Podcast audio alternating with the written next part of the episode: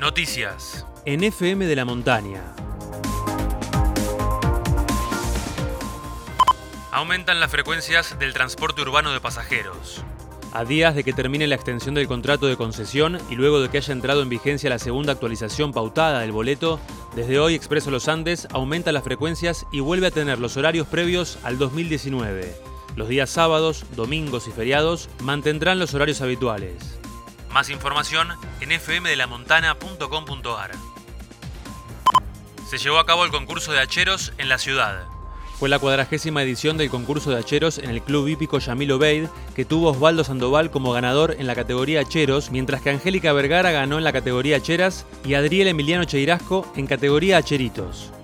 La entrega de premios contó con la asistencia del intendente Carlos Aloniti, el secretario de Cultura Gustavo Santos y otras autoridades locales. Detuvieron a un argentino que intentó ingresar al país desde Chile sin documentación.